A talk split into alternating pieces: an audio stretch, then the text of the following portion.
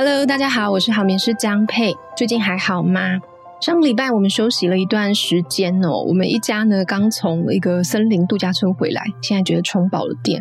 那我真的还蛮推荐的，如果大家有机会之后来欧洲的话，可以试试看他们的森林亲子度假村哦。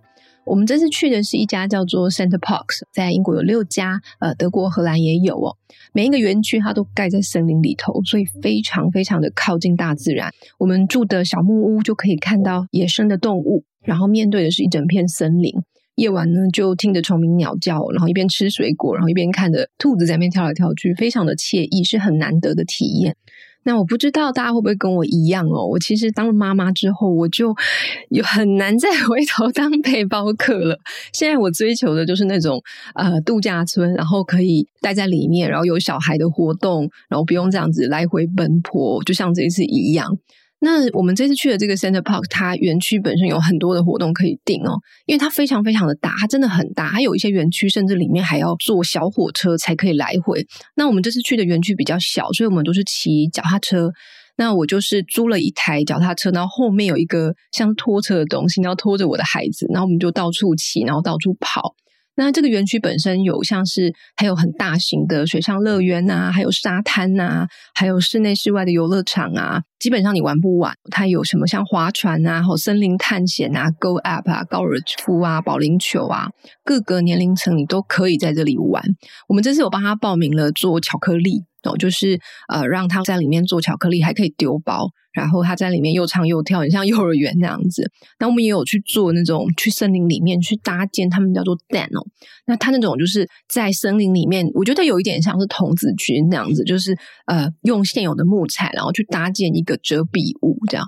那其实真的还蛮好玩的，而且我觉得对小孩子来说，现在的小孩子他没有什么机会去接触大自然啊，或者是这么天然的东西，所以有一个相对来讲，它算是又是现代化，就是不会让你住的很不舒服，或者是搭帐篷那样子。它是一个就是有现代化设备的小木屋，然后又可以让小孩子去体验这样的活动，我觉得还蛮放松的。好，我们讲到现在好像变成一个旅游节目哈，我没有，我们也没有在打广告啦。我只是今天想，呃，刚从度假回来，然后想跟大家分享一下。今天一开始呢，我想先念一下我们 Podcast 的一个评论哦。那这位绵友呢，他说五星吹捧好节目。一周前呢，到好眠师的脸书才发现好眠师有 Podcast，立马将删掉的 Podcast 重新下载。大宝一点五个月的时候上好眠师的实体讲座，掌握睡眠讯号。宝宝在两个半月就从八点前睡到隔天七点，太棒了，让我获得充足的休息。那现在二宝出生哦，好眠师建议大宝先睡，再让二宝睡。但是伪单亲又没有后援的我，同时要带两个小孩，在二宝出生前，大宝一岁半就出现睡眠震荡；二宝出生后，大宝又吃醋又好奇，午睡会相互干扰，他不知道该怎么办，可不可以再录制双宝睡眠的问题呢？好。双宝的睡眠，我们之前有谈过。那我这边邀请妈妈掌握一个原则，就是啊，你要先搞定一位宝宝的自行入睡，你再去安排双宝的睡眠。哦，这个还蛮重要的。因为如果有其中一位宝宝他有办法自行入睡，相对来讲哦，你会比较有余力去处理第二个宝宝。因为我们在处理宝宝问题的时候，除了双胞胎之外，基本上呢都是先处理完一位，再处理第二位，不会同时处理哈，因为这样子你会手忙脚乱。但是一开始一定会有阵痛期哦。那这个部分的做法，它跟睡眠引导，也就是我们所谓的睡眠训练，它会有关系。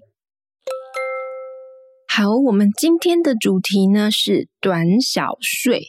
首先，我们来定义一下哈，什么是短小睡？哈，呃，怎么样的短小睡是正常的？怎么样是真的短小睡？好，我这边的定义是五十到六十分钟以内的小睡叫做短小睡。但是呢，我们并不代表说短小睡就是不正常啊，或是不好的。比方说，三四个月以内的宝宝，他的小睡还没有发展好。所以他的小睡有可能本来就是从二十分钟哦到两个小时都有，所以这是合理的。所以小月龄的宝宝，我们不会着重在拉长小睡，因为小月龄宝宝的重点是在哪里？是在拉长夜晚长睡哈。所以这是每一个月龄阶段不同的重点哦。另外一种正常的短小睡叫做接近小睡转换期的短小睡。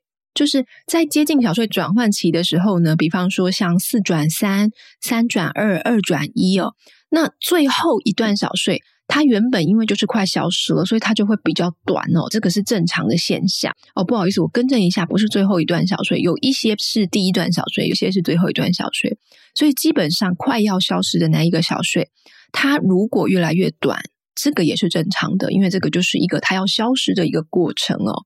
还有，哦我们在看睡眠的时候，我们也需要配合孩子他的白天的精神啊，还有一些反应啊，再去搭配他一整天的睡眠时数跟月龄来看哦。我们之前有公布一个影片，就是我在教大家怎么去看自己的宝宝，他这个月龄他睡得够不够。我有准备一个影片让大家下载，如果你还没有看过的话呢，请点选一下我们简介的栏位哦。好，我们回到短小睡的问题。所以，爸爸妈妈，你要先有一个观念：我们在看待睡眠问题的时候，都是整体来看，不是每一段睡眠这样子切来看哦。因为呢，你如果要每一段睡眠都很完美，那就是你美好生活的敌人哈。我们不需要为了睡眠的完美去搞得生活压力很大，刚刚好就可以了。好，我们先来聊一下不同类型的短小睡。我们在看短小睡这件事情的时候，要先去了解睡眠周期。睡眠周期就是所谓的宝宝，其实所有的人都是啦。我们在进入睡眠的时候，它其实分为不同的阶段。所以，如果你在不同的阶段醒来，代表的意思是不太一样的。那我曾经有被问过说，诶，呃，是不是有时候我们为了要保护下一段小睡哈，然后让第一段小睡睡二十分钟或三十分钟就好？然后呢，这样子是不是正确的？那我会说，在某一些情况，就是在特定的情况，我们睡眠顾问会短期的使用唤醒宝宝的方式，就是特意的短小睡来保护他整体的睡眠。但是一般来说，这个不会是常态，所以我会基本上我会建议大家不要这么做，就是你尽量呢，让你的睡眠可以完整一点，至少让宝宝有睡完一个周期。所以呢，我们在看睡眠这件事情哦，你不能只单从时数来看，不是说哦，他现在睡了十分钟，等一下睡了十分钟，然后我这样把它加一加，有到一个数字就好了，不是这样子的，因为我们也要看品质，睡眠周期跟睡眠品质有关系哦，所以这个部分我们要再去了解一下睡眠的理论。好，不过我讲到这边呢，可能很多爸爸妈妈都快睡着了，想说这么理论我不想听，我稍微帮大家做一下区分，什么是短小睡的类型。那以下我说的都只是参考，因为每一个宝宝的周期还是会有一些差异哈。我只是大概稍微整理一下，让大家有一个概念而已。第一个是十分钟以内的短小睡，十分钟以内的短小睡呢，也就是说他可能睡不到十分钟就醒来。这种短小睡呢，基本上它是抗拒入睡的一种，所以等于说他还在第一个阶段他就醒过来了，就是所谓的一放就醒了。这种小睡基本上你可以视为无效的小睡。第二种十到二十分钟呢，哈，它是宝宝还没有进入熟睡期就醒来，其实这个也算是一种形式的抗拒小睡哦。虽然有睡一点点哈，但是它的体能修复效果很差，所以你会发现宝宝醒来非常的累。这两种小睡通常醒来的时候会哭得很多，就是会哭得很惨，因为他是睡不进去。所以我们在作息的安排上，哈，要做的是在下一次小睡的时候，大幅的提前，避免宝宝过累，这是要注意的事情。第三种呢，是二十分钟到三十分钟左右的小睡，我们叫做它微小睡哦。他没有睡满一个周期就醒来。那如果它是发生在小睡转换期的最后一段小睡，就是要消失的那一段小睡了，它的影响性就会比较小。最后一种是最常、最常发生的哈，就是所谓的三十分钟短小睡。那它的范围可能是三十分钟到四十五分钟，大部分的宝宝可能是三十分钟，不过有一些宝宝他可能会到四十分钟。这类的情况，通常呢是他从熟睡期醒过来，或者呢是他还没有办法衔接到下一段睡眠周期就醒过来。这类的短小睡跟接觉的能力比较有关系哦。接觉能力我们之后再来谈这一块，它算是自行入睡的进阶版本。讲到这里，爸爸妈妈可能会问啊，那为什么会形成短小睡呢？它的原因是什么？小睡短的确有一部分是先天的原因，但是这个我们还算是少数，就是有一些天生短小睡者啦。哈，我们先不要先入为主把孩子贴上标签，因为我自己的经验，这类的孩子还是非常少的。哈，我咨询这么多几百组家庭。遇到天生短小睡的，大概也不超过五组哦。好，所以你先不要假设自己的宝宝是天生短小睡，他可能是有什么地方需要我们帮忙。那我来谈几个常见的原因哦。第一个呢，就是我刚刚提到的无法衔接睡眠周期，就是所谓的三十分钟魔咒。这个是最常、最常发生的，就是我们在谈短小睡的时候，我们通常直接讲的就是这一块哦。大概在三四个月的时候，宝宝他的睡眠模式会改变，形成四阶段的睡眠周期。那宝宝在脱离第三阶段的熟睡期的时候，他会容易醒过来，然后他睁开眼睛或发出一些声音。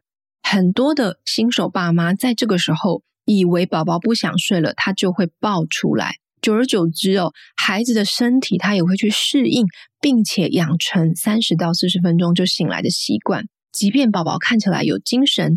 但是他其实没有睡到一个完整的睡眠周期哦，他也会比较容易疲惫，一整天的情绪呢，他也会比较焦躁不安一点哦。第二种情况是过度疲惫、过度刺激，这个是我在处理台湾宝宝短小睡第二个更常见到的原因哦。我们刚刚有提到什么零到二十分钟那个睡不进去啊，或者说他根本就不睡哦，这个有蛮高的几率是因为宝宝在睡前他过度刺激。或者是过累了，过累其实就是一种过度刺激了。当孩子过累才被放上床哄睡，对他们的大脑来说，就是会处在一种累到过载的状况。所以，如果你的宝宝常常有这种微小睡的话，你可能要注意的是，让你的入睡的间距要再缩短一点点，因为也有可能是过累让他反而睡不好。另外一种过度刺激呢，是真的我们所谓的。在入睡前，他周遭的环境啊，或者是活动的一些刺激，这个原因它有一点像是我们台语里面讲到的喊鸣啦，吼，就是宝宝他的神经系统还在发育，当白天活动他过度刺激或者兴奋的时候，即便在睡觉，我们的神经系统仍然处于兴奋的状态，就有可能发生小睡睡不长吼，或者是夜晚喊鸣的这种状况哦。这个部分呢，你可以从睡眠仪式来改善。一般来说，我们小睡仪式是五到十分钟的迷你版本，但是对于这类的孩子来说，你可能要拉长到十五到二十分钟的小睡仪式，或者呢是在睡眠仪式之前给一段冷静期，让宝宝远离热闹刺激的环境，让孩子的大脑还有情绪都先冷静下来。这一些它可以降低二十分钟小睡发生的几率。第三种原因呢，是白天睡眠压力比较小。那其实跟夜晚比起来哦，为什么有一些爸爸妈妈会说，我的宝宝在夜晚的时候他会尖叫啊，但是为什么白天小睡他不醒呢？原因是因为白天小睡他的睡眠压力比较小。当孩子睡了三十到四十分钟之后，他的睡眠压力已经缓解了，即便还没有睡饱，他也不容易再睡回去。这也是为什么拉长短小睡它会比夜醒还要难处理的原因之一哦。不过这一点呢，它是天生的自然机制哦，所以我们可以做的事情比较不多。今天呢，我们短小睡就先聊到这里喽。下一集我们就会再来谈短小睡的其他三个原因，还有当你的宝宝持续性的短小睡的时候，我们该怎么做可以帮助他拉长小睡呢？我们先前在好眠师的 IG 上面也有分享短小睡的话题。如果你想要了解更多的话呢，你可以在 IG 搜寻好眠师江佩，可以看到一些我整理的图文。那 follow 我们可以得到更多及时的资讯。那关于短小睡的部分，我们在好眠线上学院也会做一些讨论。所以如果大家有兴趣的话，也可以加入我们的线上课程哦。最后，我想邀请大家帮我在你收听的平台上留言评分。如果你有想听我聊的主题，请你留言告诉我。那如果你是想要更有系统的学习怎么让宝宝好好睡呢？那就请参考我们在简介栏位刚刚提到的线上学院课程。下一集我们就会把短小睡的话题讲完喽，下周聊，拜拜。